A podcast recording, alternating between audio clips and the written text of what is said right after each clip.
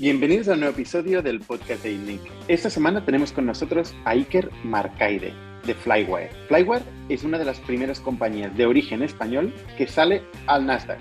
Iker empezó Flywire, en aquel momento se llamaba Peer Transfer, cuando estaba estudiando en el MIT y precisamente por haber sufrido el problema de conciliar pagos de transferencias internacionales con el pago de las becas de sus propios estudios, se dio cuenta de la oportunidad de negocio que había en la gestión de pagos internacionales en el ámbito educativo. Iker empezó la empresa solo, como solo founder, y creció hasta varios millones de euros de GMP, 50 trabajadores, y decidió promocionar al que era el Head of Business Development a CEO de la compañía. Hasta aquel momento él había levantado 21 millones de dólares, pero después el nuevo CEO levantaría más de 300 millones y llevaría la compañía al Nasdaq.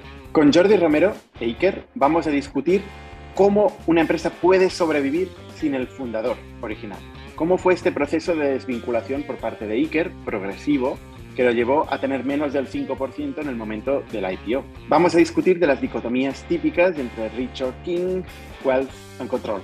Por último, Iker nos va a explicar cómo destinó parte de su capital a crear un Venture Builder en Valencia destinado a crear proyectos de impacto social. En definitiva, en este podcast vais a conocer la historia fundacional de una de las compañías que más ha sonado últimamente por haber salido precisamente en el Nasdaq.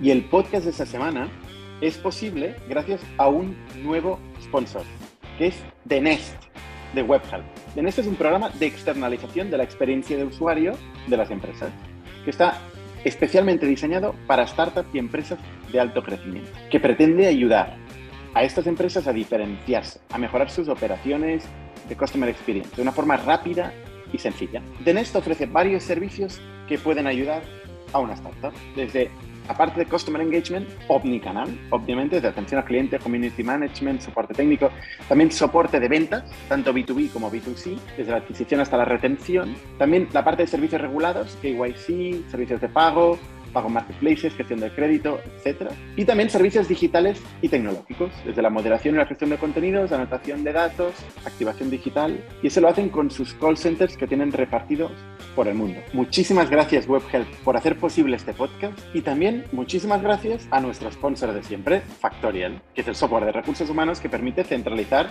datos, procesos, documentos, en una sola, plataforma. Dar acceso a todos los managers, los decision makers dentro de las compañías para que accedan a la información en tiempo real y permitan olvidarse de la burocracia y el papeleo que todos queremos olvidar de una vez por todas. Muchísimas gracias WebHelp, muchísimas gracias Factorial y sin más, os dejo con Iker Marcaide y Jordi Romero. Bienvenidos a las historias de Startups de ITNIC, un podcast donde hablamos de startups, negocio y tecnología. Bienvenidos una semana más al podcast de INNIC. Yo soy Bernat Ferrero y estoy con Jordi Romero y con Iker Marcaide, de Flywire, fundador de Flywire, que ahora nos contará un poco más. ¿Qué tal, Iker? ¿Qué tal? ¿Qué tal, Jordi? Hola, hola. Oye, Iker, tú fundaste una de las primeras empresas de origen español, que no española, eh, que sale en el Nasdaq. ¿Es así? Sí. Eh, eh, yo fundé en 2009 esta empresa, que originalmente se llama Peer Transfer, la estuve liderando eh, hasta final de 2013, cuando me volví a Valencia, eh, y la empresa estaba a caballo entre Boston y Valencia. Constituí las dos sociedades, la española y la americana, prácticamente, prácticamente a la vez, y el equipo lo teníamos, lo teníamos repartido, y desde, desde entonces di un paso atrás, estuve en el consejo un tiempo, y ya he seguido pues como mero, mero accionista de, la, de las dos, desde, la, desde 2014. Tú constituiste la, empresa en España y en Estados Unidos. ¿Por qué en Estados Unidos? O sea, yo estaba estudiando en... Yo de 2008 a 2010 hice el máster en, MIT. Y, y, en ese momento, eh, considerando también, el, bueno, que estaba yo basado ahí, em, eh, y que los primeros pasos los, los, estaba dando de Estados Unidos cuando eh, como estudiante constituí la empresa en Estados Unidos. Y al poco, ya después de graduarme, constituí la empresa en, España. ¿no? Eh, incluso, mm, si no recuerdo mal, el primer empleado, digamos, fue en España. Aunque lo anecdótico es que yo como yo sabía hacer la contabilidad en Estados Unidos y la contabilidad en España, pero no, no la consolidada. Entonces yo monté dos empresas independientes, ¿no? No era una socia de la otra, tú eras socio de las no, dos. No, era una estructura de holding, no, no.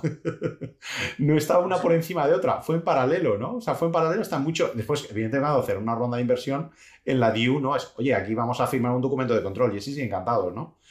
Y, y, y entonces... Y ahí ganó la americana. Cuando hicisteis esto, la americana fue el headquarter y la española se convirtió en filial. Bueno, digamos que la ronda de inversión entró a la americana y se firmó un, acuerdo de control sobre la española. Y es curioso porque yo físicamente realmente estaba en San Francisco cuando la constituí y después, porque estaba entre los dos años, del primer año y el segundo año, y el verano estaba en San Francisco y después me volví a Boston y mi último año de máster fue casi más tiempo dedicado a, a la empresa, ¿no? liando a los compañeros del máster en cualquier asignatura que podía para que trabajaran en esta idea que, lo que era propiamente ir a clases, ¿no? Y ya después, cuando me gradué, eh, eh, pues me, me dediqué ¿no? full time a esto y fue en ese verano de 2010 cuando empezaron a entrar los primeros angels, que entraron a la empresa americana, eh, y monté la sociedad en España y, el equipo en ambos lados, ¿no? ¿Y empezaste solo, Iker? Sí, bueno, la verdad es que los eh, podríamos estar horas hablando de, esas fases iniciales, ¿no? Porque yo, creo que he, hecho yo he cometido todos los errores que se podía haber cometer, ¿no? Eh, sorprendentemente salió adelante todo, ¿no? Pero eh, yo inicialmente lié a un perfil técnico, porque claro, pensando en empresa tecnológica, parecía que en estos 2009, joder, es que si no tenía un tío técnico, ¿quién me iba a poner pasta, no? Y, me di cuenta que eso de tener gente interna eh, cuando no tienes ni claro cuál es el producto eh, y tienes que hacer bastante más discovery y definir el producto, mmm, no, sé si, no sé si el camino ideal, ¿no? Y entonces, eh, a partir de un punto empecé a subcontratar. Además, una gente en Valencia, lo que era la versión ¿no? inicial, que después cuando montamos el equipo técnico, pues lo, lo tiramos a la basura. Y también sumé a una persona de mm, pagos, porque claro, ¿qué hacía yo montando una empresa de pagos sin tener a nadie en el equipo que supiera de pagos? Entonces entendí la diferencia entre lo que es ser co-founder y lo que es ser advisor, ¿no? O sea, este tío me aparecía en las reuniones, tenemos conversaciones, pero después lo que era sacar las cosas adelante, pues no, no hacía nada, ¿no? Eh, no se jugaba al cuello. En la claro, entonces esta la fundé, o sea, al final la fundé solo, la empujé solo al principio y realmente el equipo eh, empezó a crecer eh, cuando cerré mi primera ronda, además de Angels, ¿no? O sea, la idea inicialmente, yo a mí los VCs me asustaban un poco eh, porque, mm, bueno, quería eh, no sé si controlar o mantener el propósito de la, de la empresa y, sabía que embarcarte en el camino de VCs pues era un camino de no retorno. ¿no? Inicialmente la ronda era, era con Angels eh, y la planteé así, sumé algunos Angels en Estados Unidos, algunos en, en España y me crucé con un, con un VC que dijo, no, nosotros, mira, te respetamos todas las condiciones que tú tienes en la ronda con los Angels y ponemos dinero y después ya, eh, además, una de estas notas convertibles que en teoría hasta la puedes cancelar y devolver, ¿no? Eh, o sea, no, no, no, tiene por qué convertir automáticamente, ¿no? Oye, una pregunta. ¿Cuál era el propósito de la empresa? ¿Qué, qué hacía? ¿Qué querías cambiar en el mundo? O sea, yo, yo mm, y, y, es curioso que no fue la primera, o sea, digamos que yo, yo siempre tenía la idea de qué bonito es esto de montar una empresa, ¿no? Eh, y eso es bonito mm, eh, eh, como idea, ¿no? Pero realmente es cuando te cruzas algo y no te quitas de la mente, cuando realmente yo creo que se hace el emprendedor, ¿no? Y te conviertes en emprendedor, ¿no? Y lo curioso es que la primera idea cuando estaba yo en MIT no era esta, era otra, ¿no? De compartir vídeos, una cosa, ¿no? Y, me costaba mucho explicarla. Y después, cuando volví en Navidades, en las primeras Navidades, de Boston a Valencia y tal, eh, empecé a revivir esa experiencia de qué es esto de mandar dinero como, como una persona internacional al extranjero, ¿no?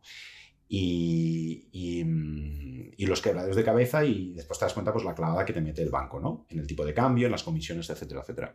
Entonces me parecía un poco injusto que al final las personas que menos información tienen y menos poder de negociación tienen son los que acaban terminando pagando la fiesta, ¿no? Y eso es así en muchos sectores, en particular en servicios financieros, ¿no?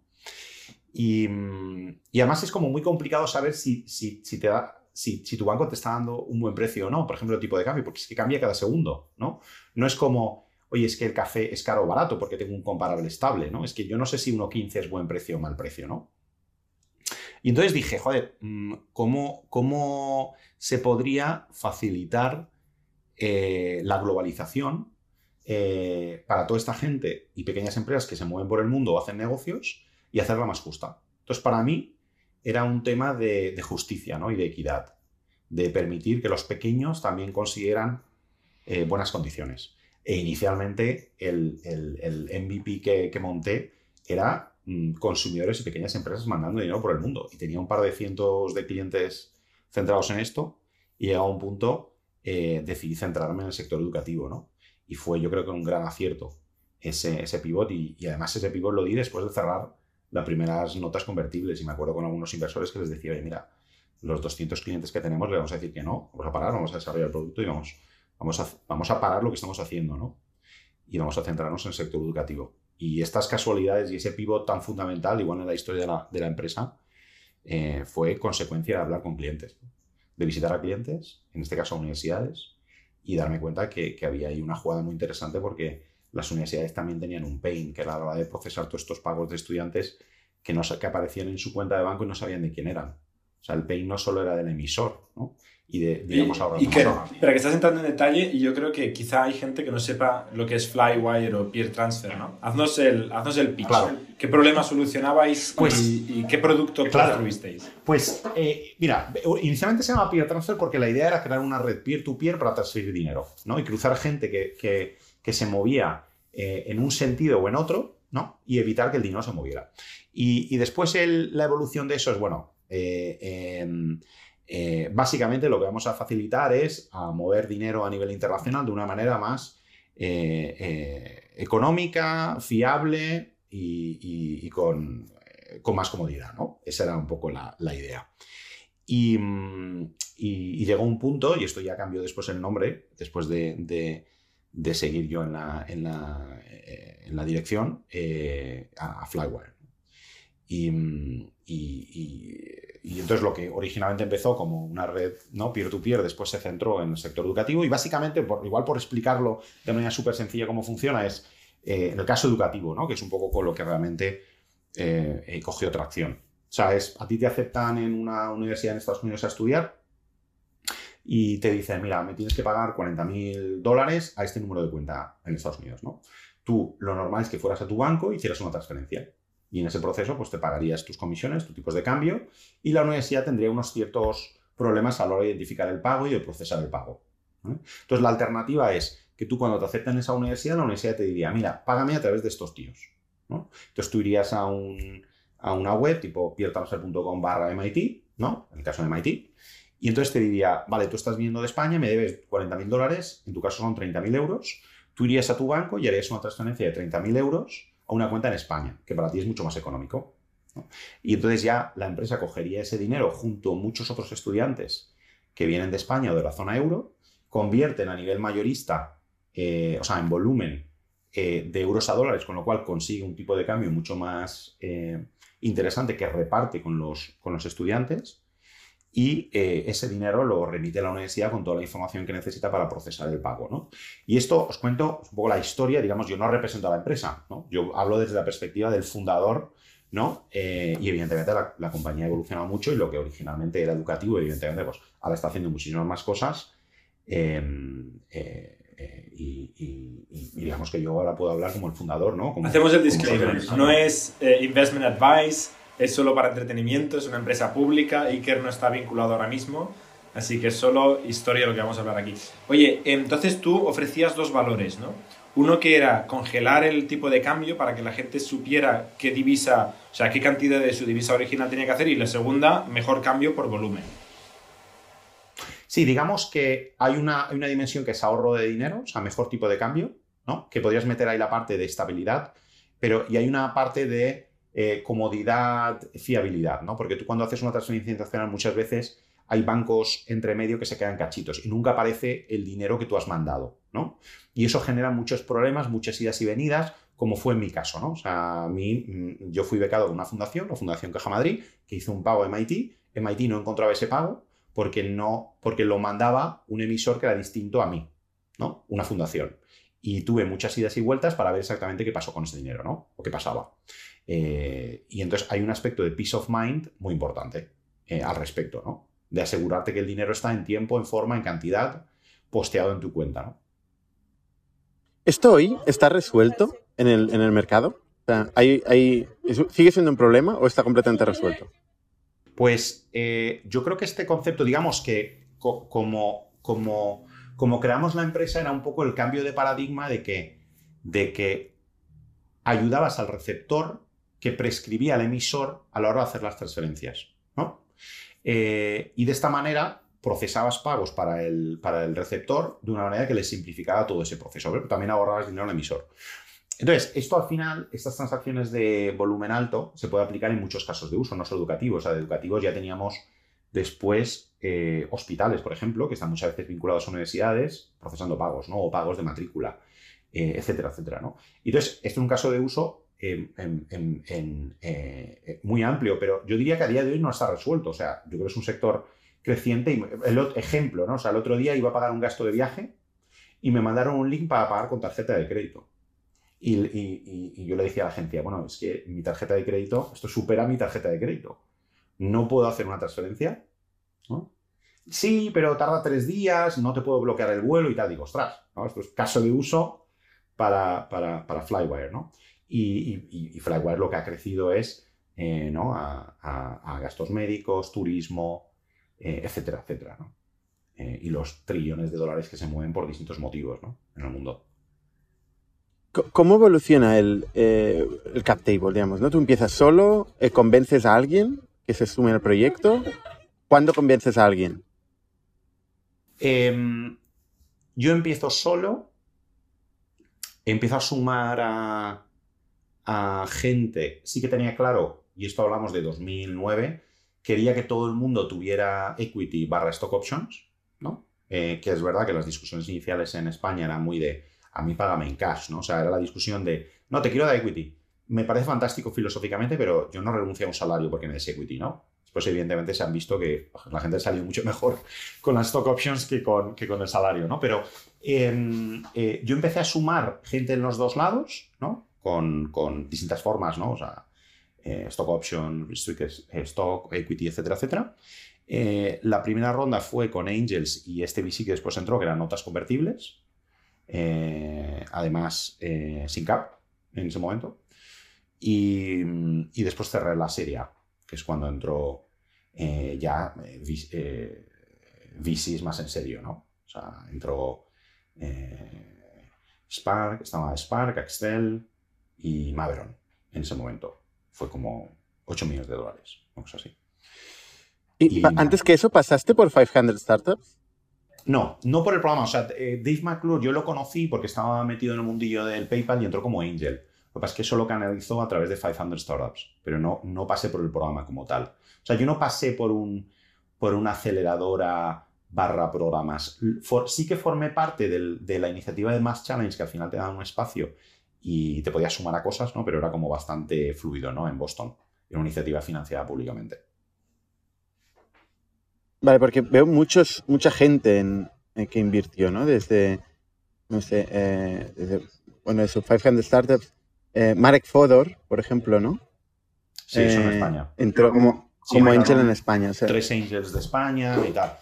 O sea, sí, digamos que del, mundillo de MIT ya leí algunos, ¿no? De distintos eventos y tal. Y después me parecía que, que bueno, que, joder, pues me, me, me, encantaría sumar a gente en el lado español también, ¿no? Y que, eh, y, era un poco también el espíritu que, esto fuera una, una experiencia que ayudara y contribuyera al ecosistema, ¿no? Entonces yo creo que para todo el equipo también formar en primera persona, y podríamos hablar ¿eh? del debate de oficina de España en ese momento para los inversores, etcétera, etcétera, ¿no? Pero me parecía importante el hecho de que gente y el equipo de España pues vivieran en primera persona una experiencia así, ¿no? Y, que también... pero no, no, es mucha gente para una serie A, porque en la serie A tenías eh, Boston Seed Capital, Axel, Spark, Maveron.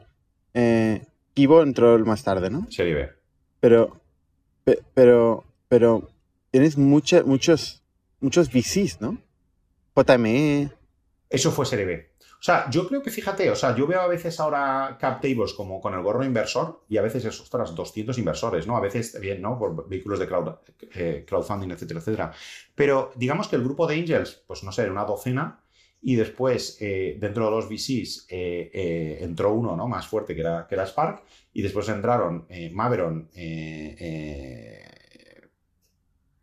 acompañando y digamos que Axel con expectativas de poder liderar en siguientes rondas, ¿no? Como un fondo grande. O sea, y, ahí eh, yo creo que es un debate. Yo, fíjate, yo tomé el enfoque de intentar sumar, sumar gente que quería tener cerca em, que a posteriori podrían tomar otro papel, ¿no? O sea, yo creo que hay un debate de cuánta gente sumas, ¿no? Cuántos o, cómo juegas, ¿no? Porque hay un, tema de signaling importante cuando sumas un fondo grande al principio si no te sigue, pero es verdad que es una forma de aprovechar también su network, equipo, capacidades, etcétera, etcétera, ¿no? Evidentemente, cuanto más skin in the game tengan, pues más se van a volcar contigo, ¿no? Lógicamente, ¿no? Entonces ahí hay muy claro quién es el lead y quién no es el lead, ¿no? Yo creo que ahora el tema este que has dicho tú, ¿no? Que está muy de moda de poner business angels en decenas, en rondas series A y B, lo único que te aporta realmente es, es, PR, ¿no? Es relaciones públicas, porque esta gente lo va a compartir con su network, etc. Pero estos business angels en realidad están muy ocupados en general, si son operadores, con lo cual tampoco te van a ayudar mucho más que a presentarte a un par de personas y a, y a compartir en sus redes sociales que han invertido en tu compañía, ¿no? Derecho a molestar, ¿no? O sea, yo creo que si alguien tiene skin in the game, tienes el derecho a molestar, ¿no? Que Tienes el derecho a molestar, sí, pero no cada semana. no, no, no, claro. Y, el derecho a molestar también es el derecho a decir no desde el otro lado, ¿eh? O sea, pero es como los advisors, ¿no? O sea, yo tenía un par de advisors también y tal, porque, pues bueno, con eso, si. Primero, porque filosóficamente yo creo que pues, hay que compartir el valor con aquellos que te ayudan, pero también era un derecho a molestar, ¿no? Y yo me monté un equipo de advisors y gente alrededor de cosas que igual yo no controlaba tanto, como, por ejemplo, tecnología, ¿no? O sea, parte de desarrollo de software o, el mundo más de pagos financieros, ¿no? Y metí ahí algunos que habían salido de PayPal, etcétera, etcétera, ¿no? O sea, tú no, no dominabas la tecnología ni el mundo bancario y te liaste a montar una empresa tecnológica para cambiar las normas del mundo bancario, ¿no? Internacionalmente. Bueno, yo creo que a algunos nos da especial satisfacción meternos en cosas que no tenemos absolutamente ni idea, ¿no? O sea, eh, eh, eh, y, igual es por... Es el debate del insider contra el outsider, ¿no? Te queda todo por aprender, ¿no? O sea, es como te queda por. Bueno, eso fue lo primero, ¿no? Después el tema del colegio, después del barrio, después mil historias más, ¿no? Em, pero. Eh, yo, sí, yo fíjate, yo al final como emprendedor, yo creo que al final lo que haces es vender expectativas, ¿no? Y sueños, ¿no? O sea, y eso es por lo que acabas liando a equipo, a clientes en cierta manera, a inversores, etcétera, etcétera, ¿no? Y evidentemente yo había sido consultor antes y ponía muy en valor que había hecho proyectos de servicios financieros, cuando realmente, evidentemente, pues de cosas relacionadas con pagos sabía bastante poco, ¿no? Yo, fíjate, yo, yo eh, reconocí, digo, yo puedo hacer todo, porque además yo me fijé un presupuesto que eran 40 mil dólares, que era el préstamo que había pedido para estudiar. Eh, esto es lo que puedo yo gastarme, ¿no? Y, además reconocí que podía hacer de todo, incluso la contabilidad, ¿no? Excepto programar, ¿no? Que no, no tenía sentido que yo programara, ¿no? Y por eso empecé a subcontratar la parte de, programación, pero el resto lo hacía yo. Y, intenté ponerme las pilas lo máximo de todo lo que no sabía para, pues, eh, pues hablando con gente, ¿no? Invitando a, cafés, a zumos, a batidos, a lo que hiciera falta para que la gente me dedicara un poco de tiempo y por aprender, ¿no? Y leer mucho. ¿Y en qué momento em, pasas tú de ejecutivo, eh, de persona que hace todo menos programar, a ser solo founder? Bueno, eso de solo founder. ¿En qué momento te desvinculas? Estás haciendo de todo, ¿no? No sé. Yo siempre me he visto como un rey. No, sí, pero pero no, lo digo porque dices que en cierto momento entró un ejecutivo, ¿no? O, dejaste de tener control o, gestión. O sea, yo fue. ¿Esto fue mucho más tarde o cuándo claro, fue? Claro, o sea, yo, yo estuve cuatro años de fundador y CEO y la empresa ya en 2013 era la líder global en pagos educativos, movíamos más de mil millones.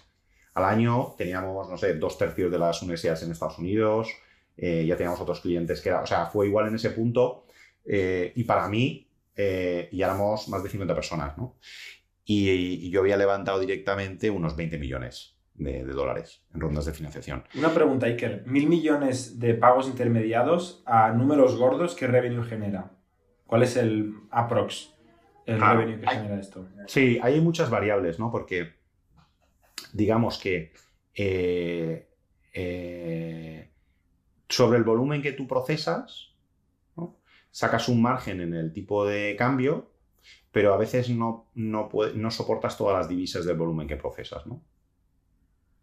Eh, pero te acabas llevando un 1% ah, de lo que mueves, más o menos, un 0,1%. Claro, es que depende también, y depende de distintos métodos de pago, pues en tarjetas de crédito, si tenías, es distinto que eh, eh, bancos, o sea, transferencias bancarias, etcétera, etcétera, ¿no? Pero es un negocio, o sea, es un negocio... Y después, hablando con algún, algún compañero, me decía, joder, esto de meter en las universidades, o sea, fue una decisión em, como la decisión, ¿no? ¿Por qué? Porque tú, cuando tú adquieres a tus estudiantes a través de la universidad, generas la confianza y generas eh, y reduces el coste de adquisición, ¿no? Y tú cuando entras en una universidad, primero te empiezan a usar los primeros estudiantes. Eh, y al siguiente año te usan esos más los nuevos que entran. Entonces, básicamente te puedes tirar en una hamaca y tu portfolio, ¿no? Tus cohorts van avanzando, tu portfolio va avanzando y en ese momento la empresa, ¿no? Solo por la propia maduración de las universidades podría estar facturando 40 millones. En ese momento. Eh, después del paso del tiempo, ¿no? Em, y tienes una retención muy, muy alta. O sea, el lifetime value que habías generado en ese momento con los deals de las universidades eh, podía llegar a unos 40 millones, aunque en aquel momento serían menos de 10 millones, entiendo yo. No el lifetime value, sino la facturación anual asociada a los clientes. Futura. O sea, el lifetime value, como el churn es súper reducido, pues... Y ese era el debate, ¿no? En las series B, eh, que hablé con un montón de VCs. O sea, el reto que yo tuve en la serie B es que es un negocio muy, muy estacional. O sea, ¿no? O sea, principio de curso. Donde gente... Entonces, claro, yo ese era el punto que igual yo no tuve tan en cuenta, que es, ten mucho cuidado cuando levantar las rondas y que sea después de mostrar los hitos. ¿no? O sea, yo me acuerdo cuando estaba dando la ronda antes de septiembre y después de septiembre, y fue no, multiplicar por 5 la facturación. ¿no? Y era una discusión totalmente distinta, ¿no? De, de, oye, ¿cuál es el tamaño del mercado? ¿Cómo de grande puede ser esto? Etcétera, etcétera. A, a ostras, esto es la leche, ¿no? Eh, entonces ese puntito, ¿no? Que, a veces piensas, no, si he cerrado una ronda, una, una SID y una A, las demás rondas serán mucho más fáciles. Bueno, cuidado, porque las expectativas cambian, ¿no? Y se te va a evaluar de otra manera, ¿no? Y en este caso, pues las series B, a veces hay empresas como, como yo lo pasé mal, o sea, yo hice ruta por un montón de VCs, ¿no? Eh, porque la pregunta es, bueno, ¿cómo de grande puede ser esto, no? Porque si ya tienes una cierta cuota de mercado y estás facturando esto, entonces estabas ahí justificando con los cojos, con la maduración de las universidades, etcétera, etcétera, ¿no? Cómo podía, cómo podía evolucionar. Pero, pero al final, comparado a muchas otras empresas, al final tu coste de adquisición es muchísimo menor, ¿no? Porque tú montas un equipo, o sea, es un negocio de B2B, 2C.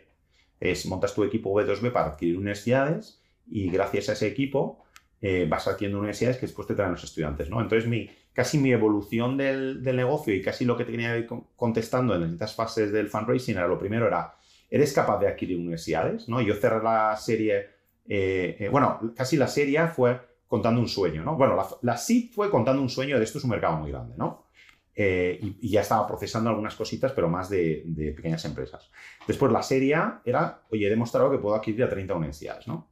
Pero todavía no he demostrado que puedo adquirir estudiantes, ¿no? Y que puedo monetizar. Y lo siguiente fue, eres capaz de adquirir estudiantes y después es capaz de generar un margen sobre estas transacciones que están pasando, ¿no? Y era un tema más centrado en, en operaciones, ¿no? Eh, y entonces, digamos, contestando la pregunta también, de, ¿no? que eh, después de cuatro años, yo nació mi primer hijo que estaba en Valencia, mi familia está en Valencia, y decidí que, bueno, esto de estar un mes en Boston, un mes en Valencia, pues no iba a ser muy viable, ¿no? Y entonces cuando di un paso atrás, igual fue el lujo de poder permitirme, porque era como fundador, y especialmente cuando no eres varios fundadores, sino uno, o sea, el poder dar un paso atrás es muy complicado, ¿no? O sea, porque o es en el momento que estás sumando cofundadores, o es en el momento donde ya estás, tienes un ejecutivo, ¿no? Que era un poco esto. Entonces, en ese caso fue, propuse al consejo mi director de desarrollo de negocio, que fuera al CEO, y lo he hecho fantástico, ¿no? Y, desde entonces he seguido como accionista y es cuando fundé, fundé Zubilabs en, en Valencia. ¿Y no, tuviste, no estuviste obligado a vender parte de tu capital, ni, ni tenías ahí un pacto de socios mm, complicado en este sentido? ¿Fue, ¿Fue amigable este paso? Sí, yo tenía besteado ya todo el, eh, el, equity. Y, bueno, yo creo que era un progreso, un progreso natural. Yo creo además, eh, y, antes de, ¿no? Eh, cuando estamos hablando brevemente, hablábamos de, de, lo que es cofundar, ¿no? Y de, y de como ITNIC, ¿no? Incluso pues sus orígenes también están muy vinculados a, al, no hacer un startup studio, venture builder o los éxitos como Factorial que habéis montado u otros, ¿no? Y, y, yo creo que para mí, siendo mi primera empresa, igual lo que se desmontaron es las asunciones de que es posible y que no es imposible, ¿no? Y te das cuenta de que, ostras, pues con una idea y con un equipo apasionado con ella, el resto cae por su propio peso, ¿no? Y entonces para mí igual eh, el estar en una empresa pues veía que, ostras, si pudiera, primero, que quería orientar eh, mis esfuerzos hacia no solo crear empresas que fueran rentables financieramente, sino que, que tuvieran una contribución social ambiental, eh, que es un poco el origen, ¿no? Cuando, yo empecé, ¿no? Con hablamos de la justicia, ¿no? Como motivación al principio. Fíjate, al principio decía, ostras, qué, qué fantástico sería crear una plataforma que donde yo pudiera ser cofundador y permitiera que otros realmente fueran los CEOs, ¿no? Y entonces multiplicar mi impacto, mi contribución, mi tal, ¿no? Y eso eh, sobre el papel suena fantástico. dices, vale, eh, everything, no, impossible is nothing. Vamos a crear equipos que estén súper alineados, elegir proyectos chulos. Total, yo mm, con 26 años monté esto sin tener ni idea y me, puse las pilas, pues ¿por qué no hacemos esto multiplicado por n veces? ¿no? Y así es como nació Zubilabs. Y entonces ese paso para mí de volver a Valencia y crear Zubilabs y decir, vamos a crear empresas o cofundar empresas para un futuro mejor, pues era un paso bastante natural, ¿no? Eh, el, decir, pues no ser el CEO de un proyecto, porque CEO yo creo que puede ser de uno, ¿no? No puedes, hacer de, no puedes ser de 20, ¿no? Después, evidentemente, muchos aprendizajes por el camino, ¿no? Como, como vosotros, evidentemente, cofundar y operar un venture builder o un startup studio es complicado, ¿no? Porque lo que estás metiendo es talento, eh, estás dividiendo tu atención en muchos proyectos eh, y, te estás jugando mucho. Lo que pasa es que nosotros hemos hecho el paso inverso, ¿eh? es decir, nosotros hemos empezado haciendo muchas cosas y cada vez nos hemos dado cuenta que para tener impacto tenemos que hacer pocas, ¿no? Eh, y hemos ido centrando esfuerzos en, menos compañías, más allá de lo que podemos hacer potencialmente sin participar en la gestión, invirtiendo en compañías de terceros, ¿no? Em, pero bueno, entiendo el, thought process, ¿no? lo, que ¿no? lo que no acabo de entender es, ostras, en cuatro años en el, todavía no ha pasado nada, ¿no? O sea, bueno, tú tenías unos milestones importantes, pero, ostras, eh, es, es, poco tiempo, cuatro años, ¿no? Eh, y claro, tú dices, no tenía vesting, pero cada vez que levantas una ronda, igual los socios te ponen un nuevo shareholders agreement y te vuelven a pedir una permanencia, o no fue, no fue el caso. Bueno, yo creo que ese es un punto que negocias, ¿no? En cualquier ronda, ¿no? Yo diría que en cuatro años yo creo que, es, que los ingredientes fundamentales que era oye, montar la infraestructura de cuentas partners por todo el mundo para procesar pagos. No, ya teníamos márgenes positivos por transacción. Eh, adquirir todo tu pool de universidades que cuando vaya madurando, ¿no? Se va a transformar en facturación. Y una, un equipo potente eh, y, y, una base de inversores que está ahí, y que te ha apoyado y que te va a seguir apoyando, yo creo un poco los ingredientes, ¿no? Yo creo que después el tipo de retos cambia mucho, ¿no? Que es decir, bueno, vale, pues estamos haciendo universidades, Vamos a, o sea, yo, por ejemplo, dentro del poco bandwidth que tenía, pues estaba explorando pues, temas de hospitales, ¿no? Y de eh, gastos médicos. Claro, al final no tenías igual el, el, la PNL que te soportaba montar un equipo de expansión como para decir, oye, o sea, este tema de en cuántas historias te metes a la vez, pues es un reto, ¿no? Y, podía, tener muchos vectores de crecimiento, igual estaba asumiendo eh, yo eso, ¿no? En ese, en ese momento. Eh, después ha sido, o sea, el número de universidades, creo que cuando yo me fui, creo que teníamos 400 universidades y a día de hoy tiene 2.000 universidades, si no me equivoco. O sea, es que no ha habido un múltiplo. O sea, eh, el múltiplo de universidades ha sido totalmente distinto al múltiplo de facturación, ¿no? Porque simplemente las universidades han madurado. Eh, claro, o sea, había en aquel momento 50 empleados, ahora hay 700. Eh, facturabas entre, ¿has dicho 40 millones en aquel momento? Claro, o sea, esto ya, como ciertas cosas no son públicas de cuánto se facturaba, pero, pero eh, eh, digamos que... es histórico ya, prescrito todo. Claro, sí, sí, sí. Como es una empresa cotizada, etcétera, etcétera, no sé qué, extra cuidadoso y además tampoco represento yo la empresa, ¿no? O sea, lo que yo digo es que las unidades que yo capté, cuando maduraran, estarían facturando 40, o sea, la empresa estaría facturando 40 millones solo con esas universidades que yo capturé, ¿no? Em, Pero facturación en aquella época debía ser 10 o menos. Sí. Eh, el cuarto año. Y, actualmente publicado, el, trailing 12 months que veo en, Yahoo Finance, eh, buscando, buscando la empresa, sale 183 millones facturación. Eso es lo que, lo que se ha publicado en el último Earnings Report. ¿Puede ser? Eh, no sé, ¿Puedes encaminar? eso es público. Sí, lo tienes más controlado que yo. Tienes más controlado que sí. O sea, el cierre de 2020 fue 131 millones, cierre de 2019 94 millones. Eso es lo que hay publicado. atrás no hay publicado, por alguna razón. Em, bueno, entonces los, documentos ¿no? del, del, filing para el IPO verías un cierto histórico. Exacto. El S1. O sea, el, crecimiento en revenue ha sido brutal respecto a aquellos 10 millones, ¿no? Y, yo, me yo me pregunto, ¿cómo funciona el sistema de incentivos para conseguir que una, un segundo a bordo, que era tu director de desarrollo de negocio, pase a ser el CEO y tenga la motivación para crecer, seguir creciendo la empresa? él, él eh, aparte de, imagino, tener un muy buen sueldo eh, para hacer esto, ¿él también participa en, el capital de alguna forma? ¿Se le hace algún plan de participación eh, relevante en el capital o, no? Claro, o sea, sin entrar en los detalles de casos específicos, yo creo que generalmente hablaríamos que siempre se, se, va a hacer restockings para motivar a gente, no, pero esto en cualquier empresa, ¿no? O sea, siempre que va a haber cambios de liderazgo o de lo que sea, los inversores y el cap table va a cuidar de que quien está liderando o el equipo de gestión eh, tiene suficiente skin in the game, ¿no? Y en este caso, en startups, yo creo que es stock o stock options o equivalentes, ¿no? Y esto es bastante común el, hacer restockings, ¿no? Este precisamente es el argumento que usan los VCs cuando plantean hacer revesting de los shares de founders. Decir, todo está muy bien, pero si tú te vas y tengo que contratar un CEO y me va a costar un 5% o un 10% de la compañía, eh, ¿de dónde sale esto? ¿no? Eh, ¿Sale de todos nosotros o sale del que yo creía que iba a ser el CEO y no lo ha sido? ¿no? Entonces, este es su argumento, claramente por lo que dices tú. Es un pero es un debate de, oye, que, es una negociación como todo. claro, o sea, cuánto consolidado ya de esfuerzo, cuánto se ha conseguido, cuánto a futuro. Y después es cómo de concentrada está o no el cap table y el riesgo que los inversores asumen, ¿no? En eso, pero sí, es, es un... Y una pregunta sobre tu decisión de salirte, ¿no? Porque has hablado del tema de la familia y del y de el, viaje, ¿no? O sea, del hecho de estar en Valencia versus estar 50-50 eh, entre Valencia y Estados Unidos. Em, ¿Había también una componente de creo que otra persona era mejor de CEO? Em, ¿O no, no quiero ser CEO de esta compañía? Aparte del tema local, porque siempre las decisiones no son solo una cosa, ¿no? Es una. Ya. Es, un, conjunto. A ver, yo creo que. Eh, a ver, yo, yo siempre reconozco que soy. No, y siempre lo he dicho.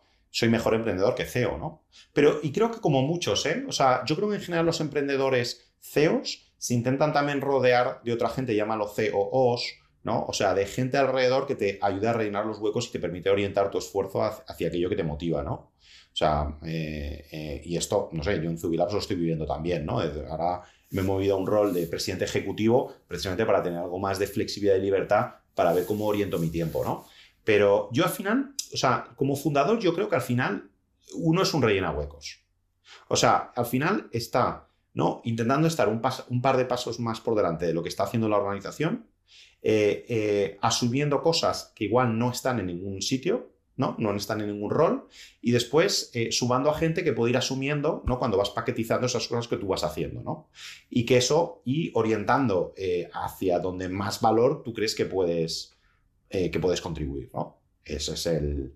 y después es que hay CEOs muy distintos, ¿no? O sea, hay CEOs Tú puedes definir qué hace el CEO, no es, no es universal, depende de quién tengas al lado, depende de la compañía, depende del momento, ¿no? O sea, es, una, es un job description bastante, bastante borroso en realidad. Claro, depende del equipo, pero, pero también hay fundadores CEO que son muy de producto, otros muy de tecnología, otros de desarrollo de negocio, otros de ventas. O sea, yo me veía, por ejemplo, más de eh, desarrollo de negocio, ¿no? O sea, yo me monté un equipo muy bueno técnico porque sabía que yo ahí no iba a entrar tanto, ¿no? Y tenía que confiar en ese equipo y, etcétera, etcétera. Pero es curioso, haciendo lo mismo. curioso, Iker, porque aparte de montar un equipo muy bueno técnico, seguro que montaste un equipo muy bueno de desarrollo de negocio, que era tu fuerte, porque encontraste a una persona que luego tendría el potencial de liderar la compañía, ¿no? Mike, Mike Masaro, ¿no? O sea, ahí, hiciste un fichaje, un fichaje estrella, ¿no?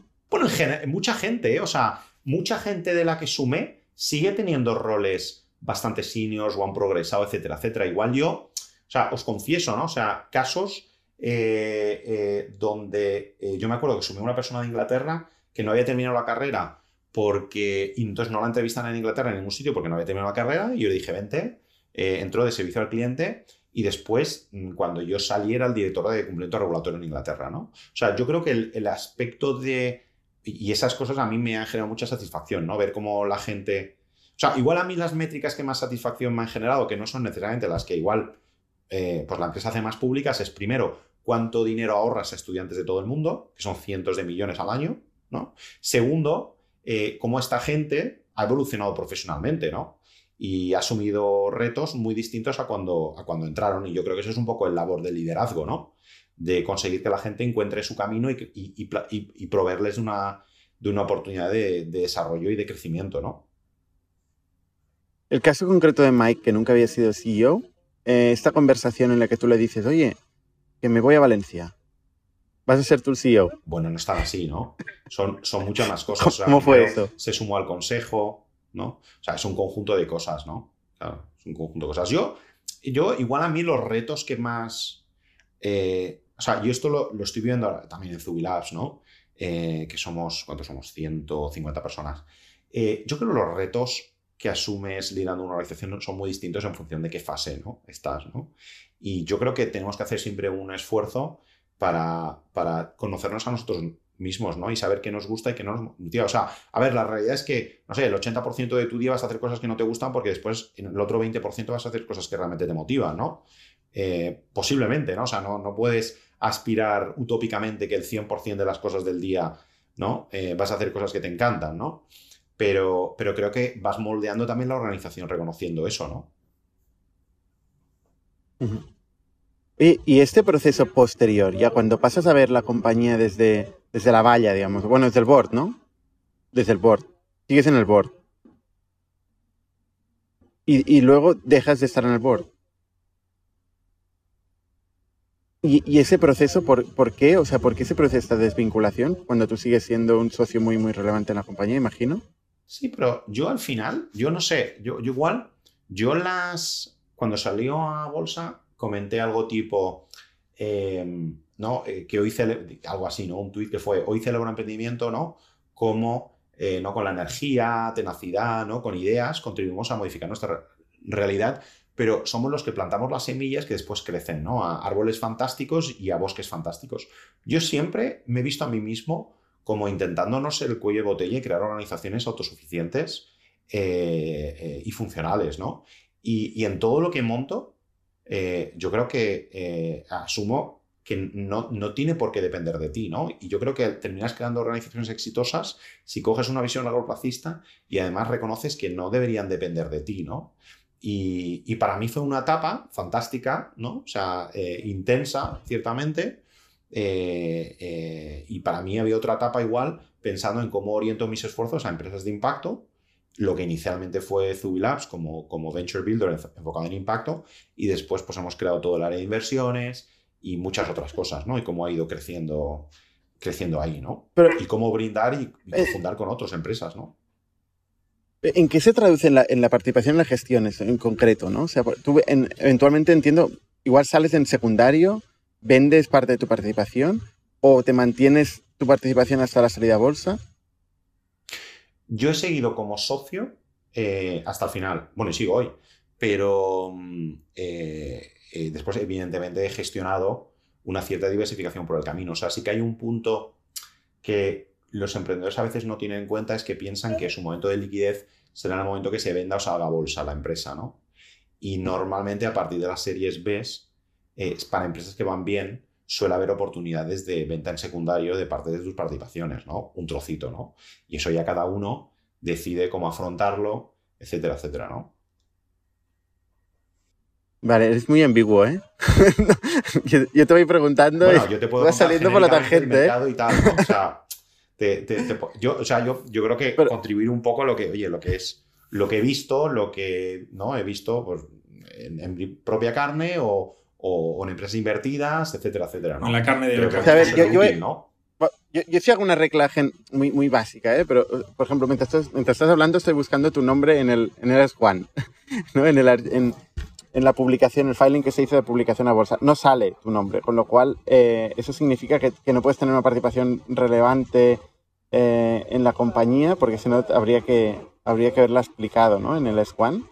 Eh, entonces, claro, de founder único a S1, donde no tienes participación relevante, eh, eso significa que has ido vendiendo tu participación eh, de la compañía, ¿no? Durante este, estas siguientes sucesivas rondas en, secundarios, que, que, es algo que pasa constantemente, como tú dices, en cualquier ampliación de capital.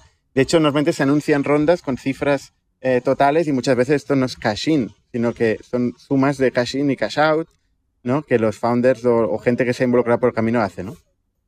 Eh, bueno, eh, yo digo que todo eso lo has dicho tú, no lo he dicho yo, ¿no? O sea, yo, yo me vuelvo a mi generalidad, ¿no? O sea, yo creo que en Información pública, Iker, es que los socios con más del 5% tienen que salir en el S1, ¿no? Creo que esto es esto es información pública y no sale tu nombre. Con lo cual ahí a cada uno que coja Que cada uno genere sus conclusiones, ¿no? Yo, yo en este momento prefiero vivir en la indefinición, ¿no? En ese sentido. pero pero hay, hay, dos temas, hay dilución y hay, y hay secundarios, ¿no? O sea, la combinación de dilución por las rondas que se han hecho y de los secundarios, que significa, pues eso lo que has dicho tú, creo que la palabra que has usado es diversificar Em, es, algo que ha ido pasando durante, durante los años. Yo, quería una pregunta sobre el tema del board, por eso es interesante, porque tú has dicho que me parece bien que tú quieres focalizar tus esfuerzos en unos proyectos de impacto y que quieres que la organización sea autosostenible o crezca más allá de ti, que estoy de acuerdo con las dos cosas, pero tengo un contraargumento y quería saber qué, piensas sobre ello. ¿no? Por una parte, eh, la organización, eh, nadie en la organización sabe mejor que tú por qué existe porque tú la haces existir. Tú como founder único eh, le das razón de ser a esa organización y eso tiene un valor. En el futuro, recordar por qué existe una organización tiene valor. Entonces, eso deja de estar en el board, ¿no? Con lo cual yo creo que eso pues, puede ser una pérdida para la compañía. Y luego está el, otro punto, y te dejo que contestes lo que quieras o lo que puedas, eh, tú egoísticamente tienes un porcentaje muy alto de tu net worth, de tu patrimonio en ese momento, sobre todo, imagino, eh, ligado al valor de esa compañía. Tú también quieres poder influenciar tu net worth muy poco líquido desde el consejo, ¿no? Ver qué está pasando, qué decisiones se toman, se vende, no se vende, el CEO lo hace bien, se cambia el CEO, se levanta otra ronda y tú diluyes o no se levanta. Como board member tú puedes influenciar esas decisiones muchísimo, como no board member, mm, poquísimo, ¿no? ¿Cómo ves esto? Eso yo lo llevo al segundo al que quieres tener una sensación de control, ¿no? Pero ¿para qué? O sea, eh, esto es como los angels o inversores que te dicen, no, yo es que no invierto en nada que no entiendo, ¿no?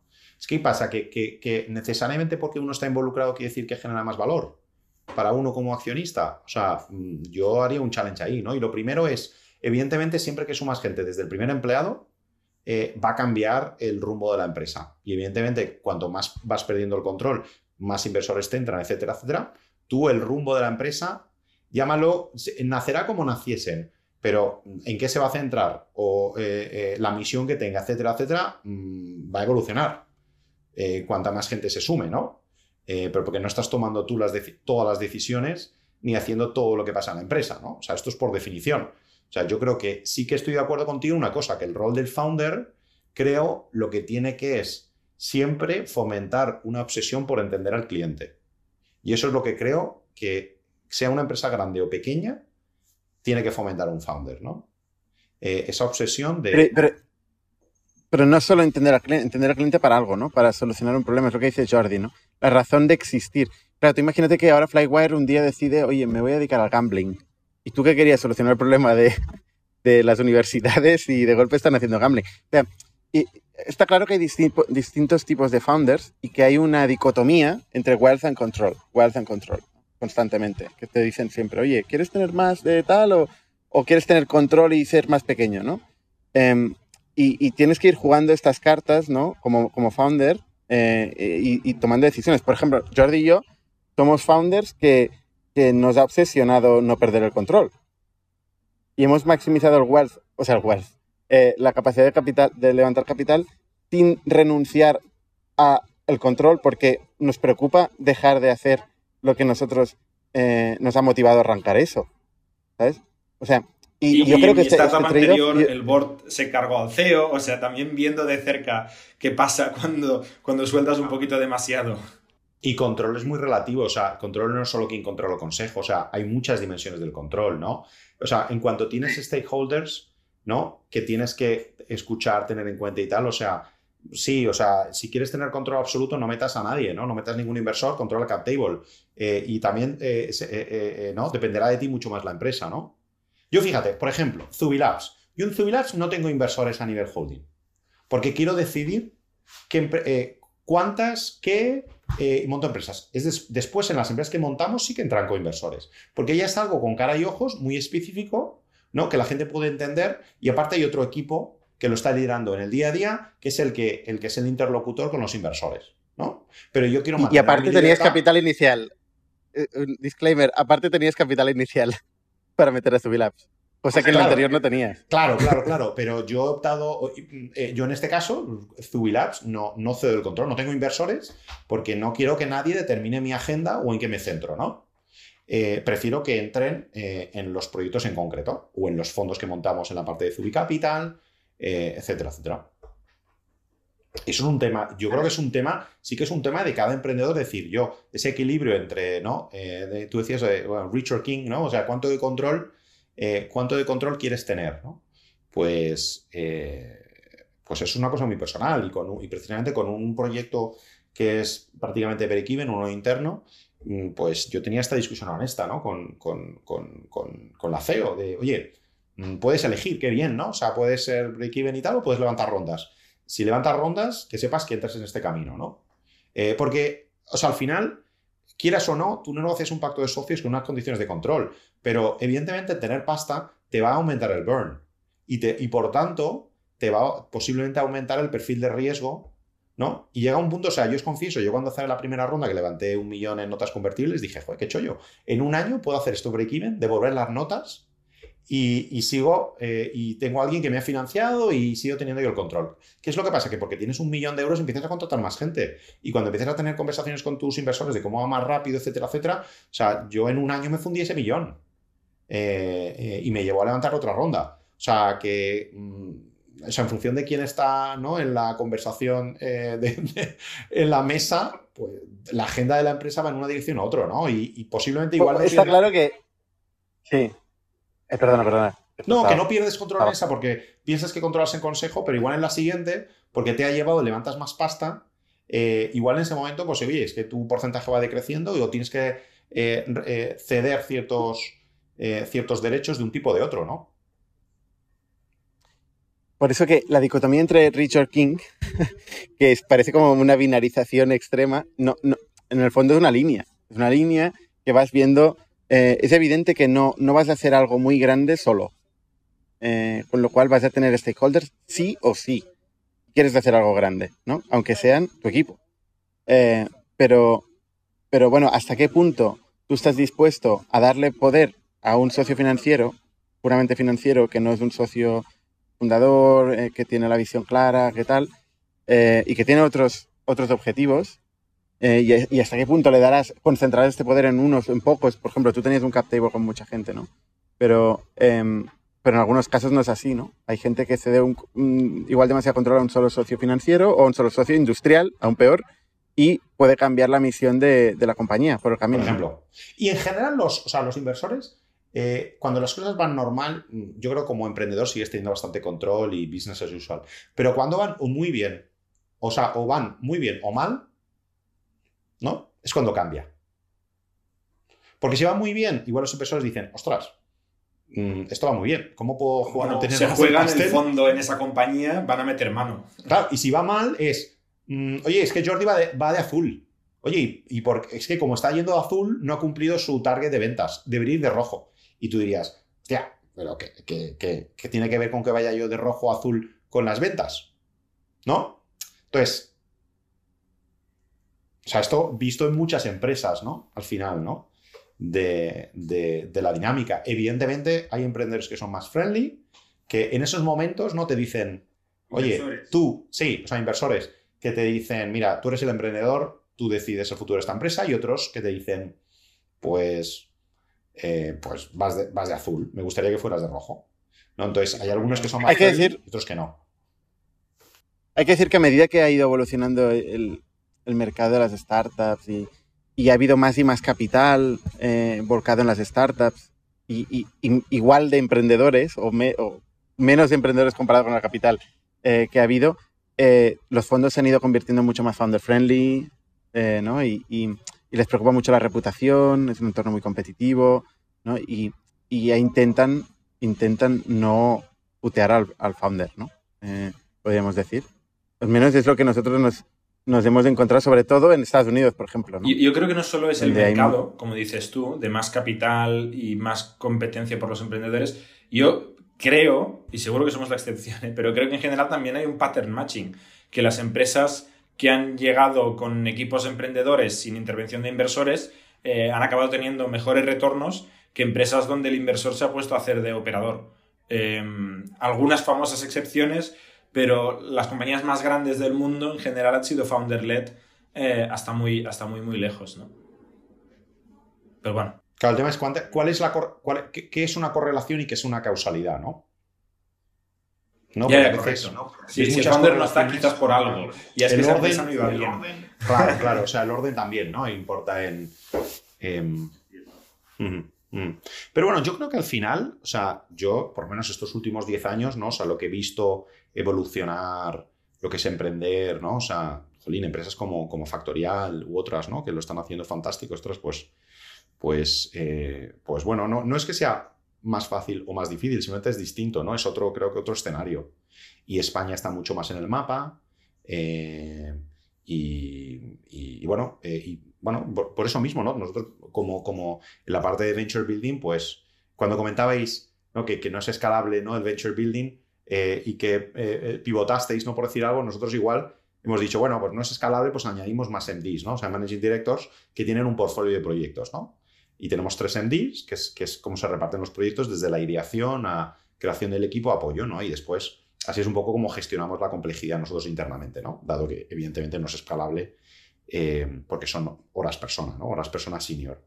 Eh, y después, por otro lado, pues tenemos las otras patas, ¿no? Del, de los colegios, eh, de, los proyectos de ecobarrios y comunidades ¿no? para reinventar las ciudades y la parte de inversión, que es Tubi Capital, de, desarrollar distintas estrategias de inversión para, para ¿no? de inversión de impacto, donde vemos oportunidades ¿no? de que podemos generar una cierta contribución. Eh, eh, y, al final reconociendo que, pues, por ejemplo, ¿no? estos que hablamos de... Yo creo que en general he tendido a intentar lanzar más cosas que posiblemente el equipo estaba preparado para asumir, ¿no? Y yo creo que eso también, no sé si es el rol de los fundadores de hacer un poco de push y un poco de challenge, ¿no? Y, posiblemente pues en su momento, ¿no? Con, con, Flywire o con Pierre Trans en un momento, pues a mí me, hubiera encantado lanzar un montón de otros verticales, historias y al final tienes lo que tienes y posiblemente eh, pues en Zubilar también, ¿no? gente me habrán dicho cosas buenas eh, y, malas, pero lo que nunca me ha dicho nadie es que, se aburre conmigo, ¿no? Eh, y eso yo creo que con muchos emprendedores, ¿no? Y, al final, pues bueno, pues igual tenemos este problema de que nos cuesta dejar algo pequeño si puede ser grande. Y nos caemos y nos levantamos y no tenemos un disgusto y el día siguiente nos levantamos y, vamos a por todas de nuevo, ¿no? Volvamos a la historia, Iker. Que estás hablando mucho Zubi esto, Zubi lo otro, pero no nos has explicado lo que es. Eh, sales sales eh, de Flywire, has generado unos ahorrillos por el camino, se entiende por parte de lo que hemos hablado, y, tienes unas ideas de, cómo quieres que el mundo sea, ¿no? Y montas esto de Zubilabs. ¿Qué es, ¿Qué es esto? ¿Qué montas? O sea, digo, ¿y, por qué no usar la empresa como un instrumento para resolver los retos sociales o ambientales que vivimos? ¿no? no como un fin, sino como un instrumento, ¿no? Entonces, vamos a elegir retos que merece la pena resolver e idear eh, modelos de negocio que pueden darle solución.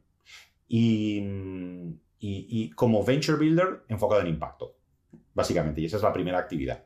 Entonces, el tagline de la parte de venture building es como, oye, mm, eh, creating companies for a better future. Impacto en eh, medio ambiente y en... ¿Qué más has dicho? bueno, esto es muy amplio, ¿no? O sea, impacto en eh, general. Pobreza, economía circular, consumo responsable, cambio climático. Y, y, y, son, estas compañías son me imagino la respuesta, pero para que seas más transparente. ¿Son NGOs? Eh, ¿Son B Corps? ¿Son empresas públicas con, eh, aspiración a generar retornos capitalistas, son, son pero que por el camino generan buen impacto? ¿Cómo, cómo Son, em, nosotros miramos la parte financiera igual que las otras, la social ambiental, y buscamos rentabilidades de mercado. O sea, lo mismo que... hay que generar retornos financieros. Sí, sí. O sea, lo mismo que vosotros esperaríais, oye, si monto una empresa, esto es lo que aspiro, o como inversor, como no, con, desde vuestro fondo, eh, eh, oye, pues busco una cierta eh, vocación de retorno, nosotros lo mismo, ¿no? pero además miramos otras dimensiones, ¿no? Pues, pues, pues, por ejemplo, oye, pues no, pues cómo generas ingresos o permites que gente, colectivos en riesgo exclusión salgan adelante, ¿no? O cómo, cómo hacer, pues, no sé, vivienda más asequible que además sea de bajo carbono, ¿no? Que permita que las ciudades sean más saludables, más eh, humanas, etcétera, etcétera, ¿no? Por ejemplo. ¿Y ¿no? en qué, Pues qué métricas tienes? Esta, esta empresa no es pública, así que aquí lo puedes contar todo lo que te dé la gana. Eh, ¿Cuántos proyectos habéis, habéis mm, Sí, incubado, creado? Tenemos una docena de proyectos. Mira, os cuento, o sea, la historia, ¿no? Igual yo, yo no soy muy estratégico, igual me encuentro más por el camino.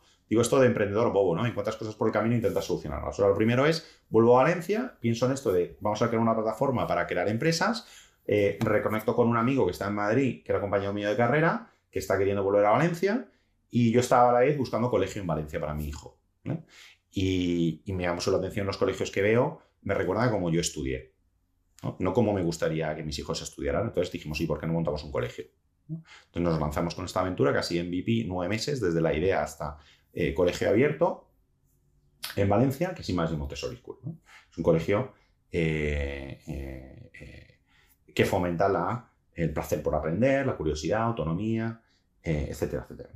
Y es una educación personalizada. A día de hoy, esto ha crecido hasta unos 300 niños, tenemos de, hasta los 13 años, aunque irá creciendo hasta los 18 años. Digamos, ese es el primer proyecto.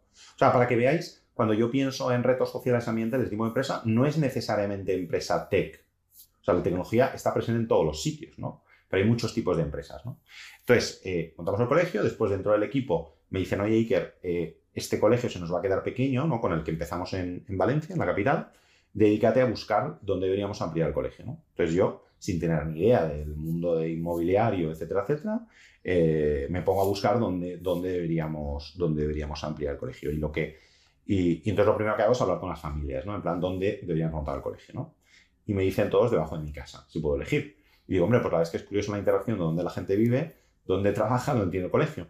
Entonces, eh, identifico un, suelo, eh, que es finalmente donde terminamos creando el segundo colegio, eh, que además tiene un potencial de crecimiento eh, y un área muy grande y muy verde alrededor. Y entonces la idea es, ostras, si sí pudiéramos crear una comunidad en torno al colegio. Y entonces viendo que, que la, el sector es muy tradicional, muy centrado en el producto, etcétera, etcétera, y no tanto en las personas, dijimos, ostras, ¿y por qué no nos lanzamos y creamos un segundo proyecto en Zubilars? ¿no? Que es Barrio La Pinada. Que es básicamente co-crear, ¿no? A modo startup, co-crear. Y no, no involucrar al cliente al final, sino desde el principio en diseñar tu producto y tu solución, ¿no? Eh, y además, pues incluir objetivos pues, muy ambiciosos a nivel social. Y esto también es una empresa privada, ¿eh? Con ánimo de lucro. Sí, sí, sí. Y, y con capital inicial tuyo, Sí. Compramos el suelo, son 30 hectáreas en Valencia. tanto la escuela Sí, como el barrio, eh, tú pones el capital para arrancarlo y, y esto tiene que generar cash flows positivos en algún momento antes de que se acabe el capital. Y en Y esto está tenemos- yendo bien. Y en todo esto tenemos co- coinversores, ¿no? O sea, en general tenemos una parte de coinversores porque al final somos conscientes de que nuestros recursos son limitados. Y entonces apalancamos nuestro capital lo vemos como capital ancla, catalítico, capital inicial, no capital que está dispuesto a asumir un riesgo cuando las cosas todavía no tienen cara y ojos, ¿no? ¿Y ahora estas compañías son rentables?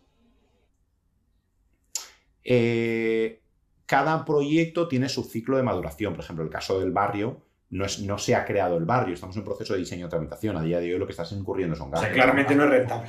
Claro, todavía claro, no hay el producto hecho. está, ¿no? Claro, claro, cada uno tiene su... Entonces, de ahí empezamos, dentro de ese ecosistema de educación, ciudades, empezamos a ver otras oportunidades y empezamos a generar spin-offs barra ventures, ¿no? Pues como cocircular, eh, que al final evita que los residuos de los procesos de construcción terminen en el vertedero, dándole una segunda vida. Esto sería economía circular aplicada en primera instancia al sector de la construcción, pero está haciendo muchas cosas más.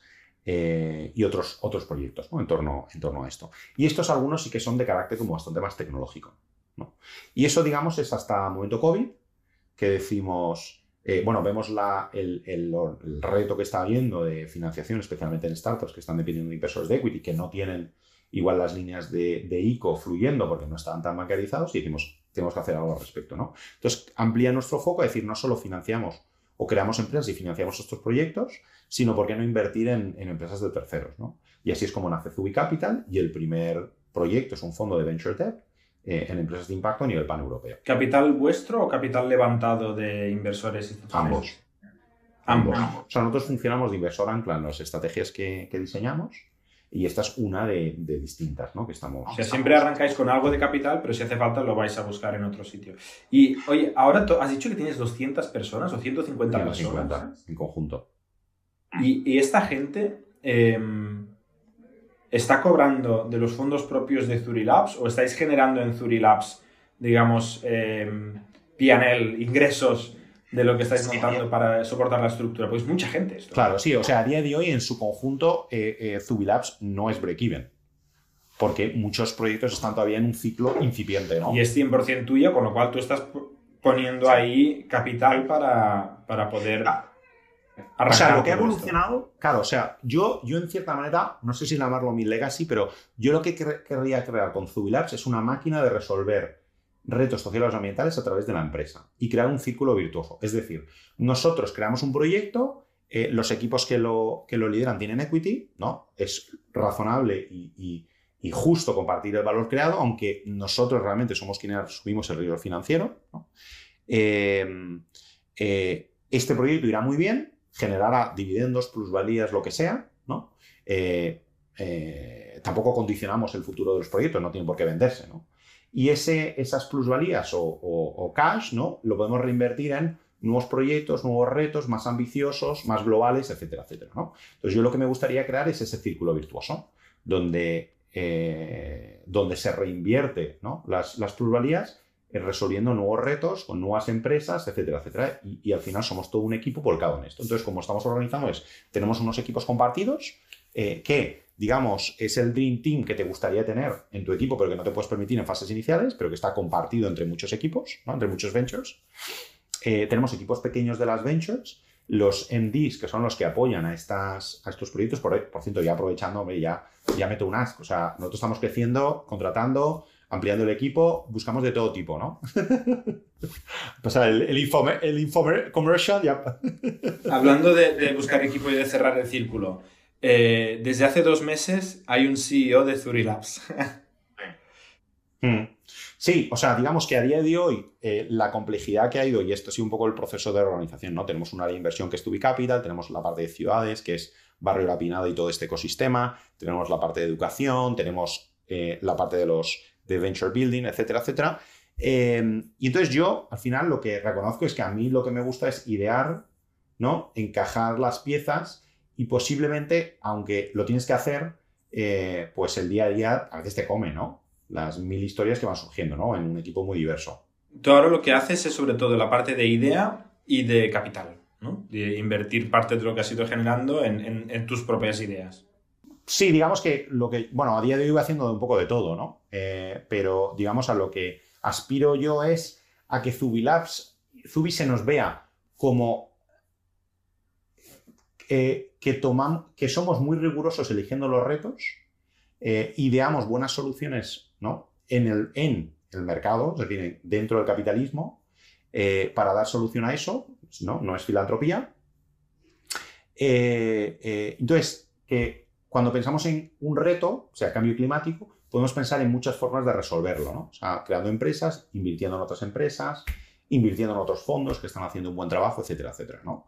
Eh, entonces, todo ese mecanismo, ¿no? Y, tenemos un equipo que es Hands-on Impact, precisamente de estrategias de impacto, medición de impacto, etcétera, etcétera, eh, y yo lo vinculo, muy, lo vinculo mucho con estrategia, ¿no? Es decir, es, vale, este reto, ¿cómo lo resolvemos? ¿Cómo lo atacamos? Eh, y cómo escalamos estos proyectos para que tengan lo máxima, la máxima contribución, ¿no? Y es un poco donde yo me veo personalmente orientando mi tiempo y mis, y mis, mis esfuerzos, ¿no? Yo, yo, lo que veo es que Goldman Sachs en un par de años está en el cap table de Zubilabs. ¿Y vas a salir a bolsa o no? Bueno, yo creo que somos muy pequeños todavía, es, ¿no? o sea, es un playbook, ¿eh? Es un playbook lo tuyo, ¿eh? Sí, pero somos muy pequeños. arrancar cosas potentes yo no sé, yo desde, o sea, desde la humildad decir, oye, pues, mm, como decía al principio, yo creo que los emprendedores lo que, lo que vendemos son sueños, ¿no? Eh, eh, pero, pero evidentemente, pues, me encantaría que, oye, que fuera la, eh, ¿no? una empresa líder a nivel global en, en esta, en, en, la resolución de retos, ¿no? Tocando todos los distintos palos, porque es un poco lo que necesita el mundo, el planeta y la sociedad, ¿no? Pero que todavía somos pequeños. Lo que sí que estamos haciendo una apuesta muy fuerte es por talento eh, eh, y por, crecer el equipo desde todos los ángulos, ¿no? Y yo creo que en esta, nuestra jugada básicamente se reduce en movilizar talento y movilizar con inversores. O sea, conscientes de que al final es, son las personas y el talento que hacen las cosas posibles y conscientes de que nuestros recursos, sean los que sean, van a ser limitados. Eh, y al final, lo que sí que podemos estar los dispuestos a asumir el riesgo inicial, ¿no? Riesgo-retorno inicial. Pero, pero evidentemente esto escala a medida que se van sumiendo, sumando. Y por, ejemplo, uno de los equipos compartidos que tenemos es, relaciones con inversores, ¿no? Porque, porque hay una pata fundamental de vincular a gente que busca retornos de mercado en, a través de toda clase de activos y de tipo de proyectos, ¿no? Que eso seguramente es gran parte de tu core, ¿no? O sea, esta capacidad de, deal making en el entorno de fundraising ha sido, ha sido clave, ¿no? Em, una pregunta relacionada con esto, Iker. Em, cuando salisteis a bolsa, cuando salió, perdona, Flywire bolsa, eh, tu teléfono no pararía de sonar, ¿no? ¿Cómo viviste personalmente esta, esta experiencia y cómo fue para ti? Yo, a ver, eh, yo, primero, yo, yo creo que fue un motivo de celebración, pero por, o sea, ha habido muchísima gente que ha contribuido por el camino, ¿no? Y, mucho talento español. Y yo creo que ha llegado a ser lo que ha sido. O sea, no olvidemos, o sea, cuando la llegaba yo, el equipo más grande estaba en Valencia. O sea, en Valencia estaba operaciones, tecnología, o sea, muchas funciones, ¿no? Digamos que en Boston estaban más las cercanas al cliente, ¿no?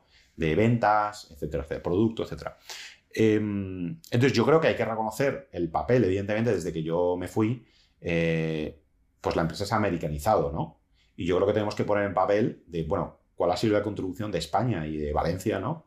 Eh, en, esta, en esta empresa, ¿no? Eh, y eso yo creo es un motivo de celebración.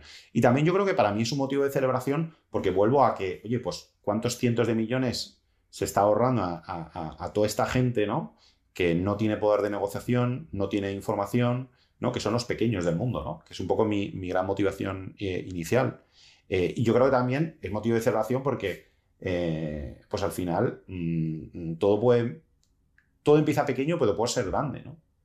Y, yo creo que, pues desde una idea ¿no? ingenua eh, de un chaval de 26 años, pues se pueden, ¿no? Se puede crear mucho valor para todos y, creo que eso debería ser un motivo también de, empuje y de motivación para todos aquellos eh, que están por el camino. y, es que es muy curioso porque yo cuando hablo con emprendedores que han montado empresas exitosas, o sea, por ejemplo, es que sus primeras rondas de inversión o su ronda de inversión nunca han sido fáciles.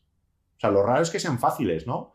Entonces, o sea, cuando a veces te cruzas con emprendedores que te están pidiendo dinero por decir algo, eh, ¿no? Asumes que, bueno, es que si están pidiendo dinero es que no, no será muy sexy esta empresa, ¿no? Hay gente que asume esto. Y, nunca nos tenemos que olvidar que, que esto es una montaña rusa, ¿no? y, que, que, las cosas grandes fueron pequeñas en su momento, ¿no? Eh, y, que todo parece más fácil, ¿no? Cuando, ya está hecho parece como todo más fácil, ¿no? Y uno se olvida, bueno, que os voy a contar a vosotros, ¿no? O sea, los momentos que habréis tenido posiblemente que estáis a punto de cerrar la empresa, ¿no? Hmm, sí, sí. Y para acabar, ¿eh? última, última, última pregunta. ¿Tú, ¿Tú nunca te has planteado dejar Valencia? Porque has estado como muy arraigado a Valencia, ¿no? O sea, no, no, te has planteado irte a Estados Unidos y...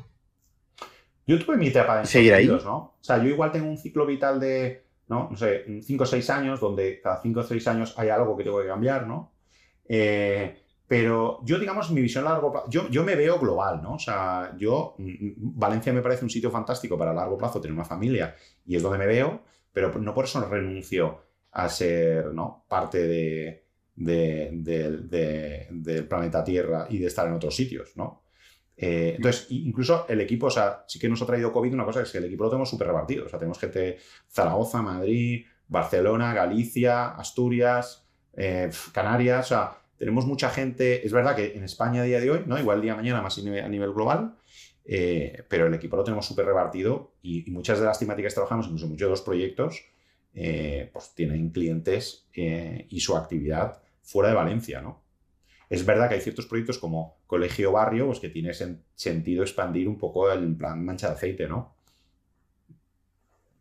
Oye, pues, muy interesante, Iker. Eh, enhorabuena por, tu trayectoria. Sí. Que, a ver. Yo creo que desde cualquier parte del mundo se pueden montar proyectos wow e increíbles. Pero mientras estés conectado con el mundo. O sea, quiero decir, yo no sé si no, si no me hubiera ido de Valencia, no sé si hubiera venido con el mismo chip que, igual tengo ahora, ¿no?